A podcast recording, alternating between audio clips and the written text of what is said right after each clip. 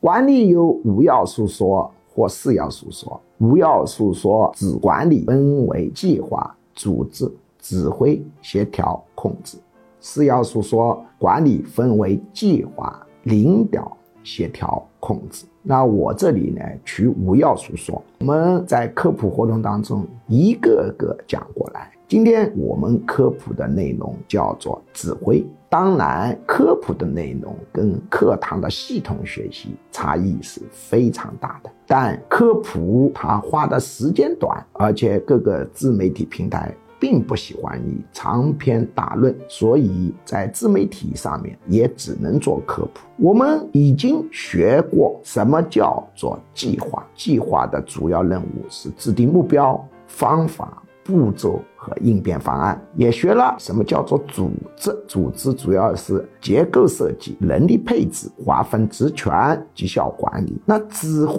是干什么呢？指挥的头号重点就是应付例外事件。管理上能够程序化的尽量程序化，能够流程化的尽量流程化。程序化、流程化可以减少工作难度。使得员工处理问题更加得心应手，但程序化、流程化它的一个缺点就是效率低、遏制创新，更重要的是永远会碰到流程或者程序设计师没有想到的事。所以，指挥的最重要的任务之一就是应付例外事件。除了应付例外事件以外，他要干什么呢？还要干布置任务。布置任务是作为一个领导者必须掌握的基本功，而布置任务又确实要经过训练，你才能会布置好。很多管理基本功不扎实的人，哪怕他有一个神奇的策划方案，把企业搞上去了，他也容易掉下来。第三个呢，就要学会如何主持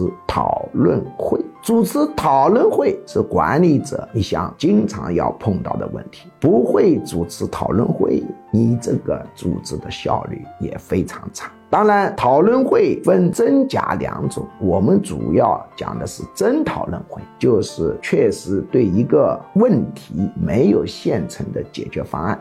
组织大家集思广益，寻找相对有优势的方案，这就叫讨论会。已经有结论了，那是假讨论会。作为指挥的第四项重大任务呢，就是要搞奖罚。当然，奖罚是一个民间语言啊，实际上。学术语言叫强化与惩罚，你可以简单的理解成奖罚。组织成员表现好与坏，一定要配合奖罚，否则这个组织呢就会乱套。第五件事呢，就是组织文化建设，其实就是组织的思想工作。为什么呢？因为你不管搞什么规章制度、流程化。你永远有规章制度涉及不到的漏洞。当你的组织成员遇到规章制度没有明言怎么办？流程没有涉及的问题，它是依靠他的基本价值观和脑子以及思想原则来行使的。所以呢，你希望通过规章制度完全规范组织成员的行为，这是不可能的，因为组织的内外环境是不断变化。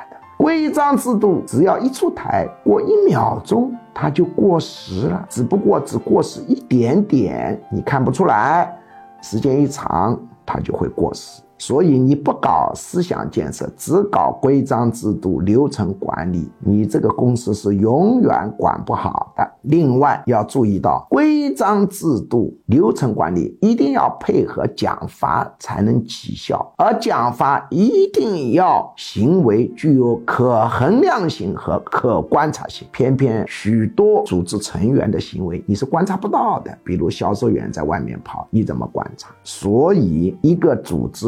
只管通过规章制度流程来管理员工，那思维就太肤浅了。不管组织成员的思想是不行的。指挥的第六项重要任务就是制定规章制度，所以指挥主要是处理例外事情、布置任务、主持讨论会、执行奖罚、进行组织文化建设和制定各种规章制度，是指挥的六个重要职能，也是主要职能，当然还不限于此。